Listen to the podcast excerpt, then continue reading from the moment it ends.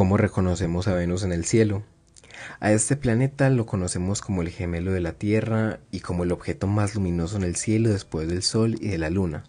Es visible durante tres horas después del atardecer y las últimas tres antes del amanecer. Este objeto ha actuado como un faro en la oscuridad y ha guiado marineros, poetas y a nuestra curiosidad astronómica.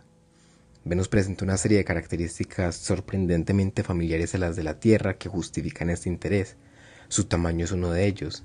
Si la Tierra fuera una bola de billar, Venus sería más o menos del tamaño de una bola de golf.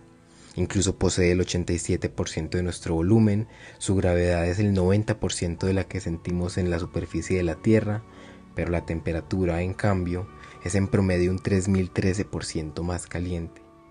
Hoy, hablando solo, nos sumergiremos en las maravillas ocultas de nuestro vecino planetario, descubriendo los secretos guardados bajo su manto de nubes y reviviendo la emoción del año 1975, cuando la sonda Venera 9 nos transmitió las primeras imágenes desde la superficie de Venus.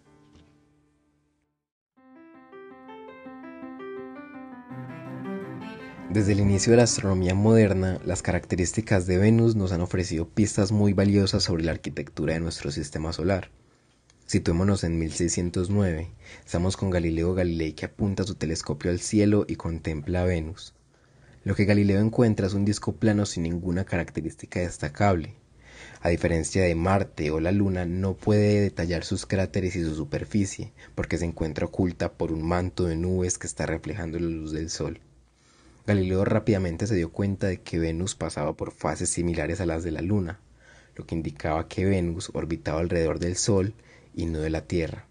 Lo que no pudo ver en la superficie del planeta lo encontró en sus fases, y esta observación fue crucial para respaldar el modelo propuesto por Copérnico, en el que el Sol se encontraba en el centro del sistema solar.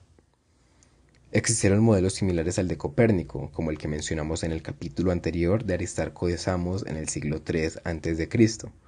Sin embargo, estos no alcanzaron una amplia difusión debido al paradigma dominante que situaba la Tierra en el centro del universo durante la Edad Media. Entre los motivos encontramos que las observaciones estaban limitadas por la falta de herramientas avanzadas en la antigüedad y la precisión insuficiente para refutar de manera convincente el modelo geocéntrico que estaba tan arraigado. En el siglo XVI, Copérnico retomó y desarrolló los modelos heliocéntricos anteriores, presentando argumentos y pruebas más sólidas en su obra sobre las revoluciones de las esferas celestes. Esta fue una teoría revolucionaria y también un manifiesto de resistencia cultural y religiosa. En ella encontramos frases como el Sol, con sus planetas, todavía gobierna nuestras mentes como lo hace sobre nuestros cuerpos. El universo parece incomprensible sin una mente que lo entienda y el conocimiento científico es una guía que nos lleva a una comprensión más profunda de la naturaleza y del ser humano. Después de todo, para él, la revolución de las esferas celestes nos muestra que el mundo no es inmutable, sino que está en constante movimiento y cambio.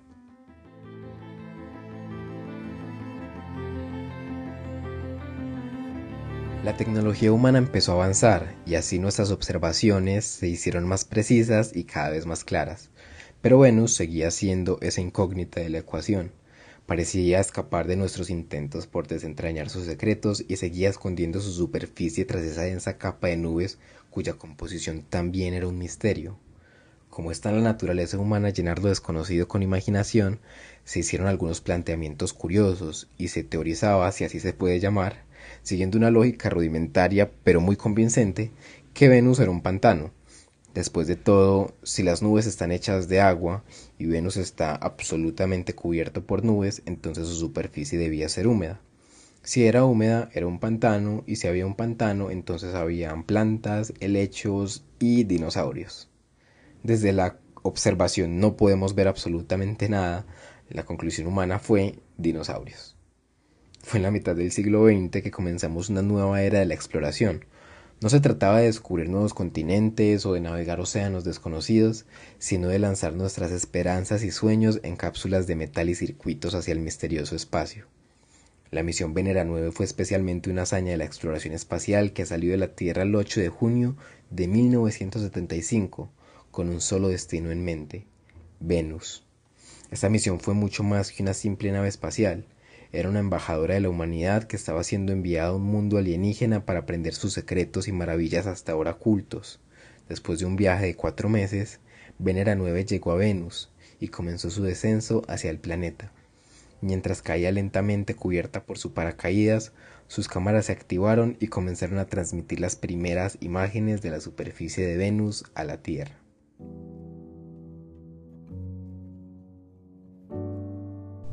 Después del aterrizaje de la sonda, pasaron 57 minutos para que dejara de funcionar por las duras condiciones del planeta, sin antes darnos el primer vistazo a la superficie de otro mundo. Lo que vimos fue completamente diferente a todo lo que habíamos imaginado, un paisaje alienígena cubierto de rocas y envuelto en una densa atmósfera. La superficie resultó ser una vasta planicie llena de rocas y terreno irregular, una visión desolada y desértica, pero fascinante en su extrañeza, un hito de la exploración espacial.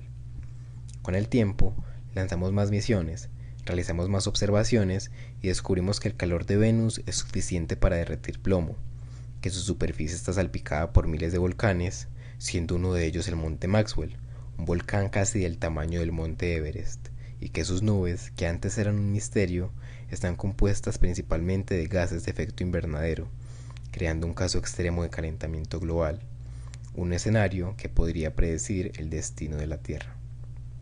Algunos científicos especulan que hace miles de millones de años Venus y la Tierra no eran tan diferentes como lo son ahora. Las temperaturas eran solo unos grados más fríos que las actuales en la Tierra y que la superficie pudo contener océanos poco profundos capaces de albergar vida. Incluso hoy en día, aunque no son dinosaurios, la vida podría existir en la atmósfera de Venus, a unos 50 kilómetros de altura en sus nubes, donde se han observado algunos trazos oscuros que parecen absorber radiación ultravioleta y donde la temperatura y la presión son similares a las de la Tierra. Ambos fenómenos podrían ser evidencia de vida microbiana. Venus recibe su nombre por la reina de la belleza y seguirá deslumbrándonos con su resplandor, inspirándonos a seguir buscando, a seguir aprendiendo y a seguir soñando con las maravillas que yacen más allá de nuestro pequeño rincón en el universo.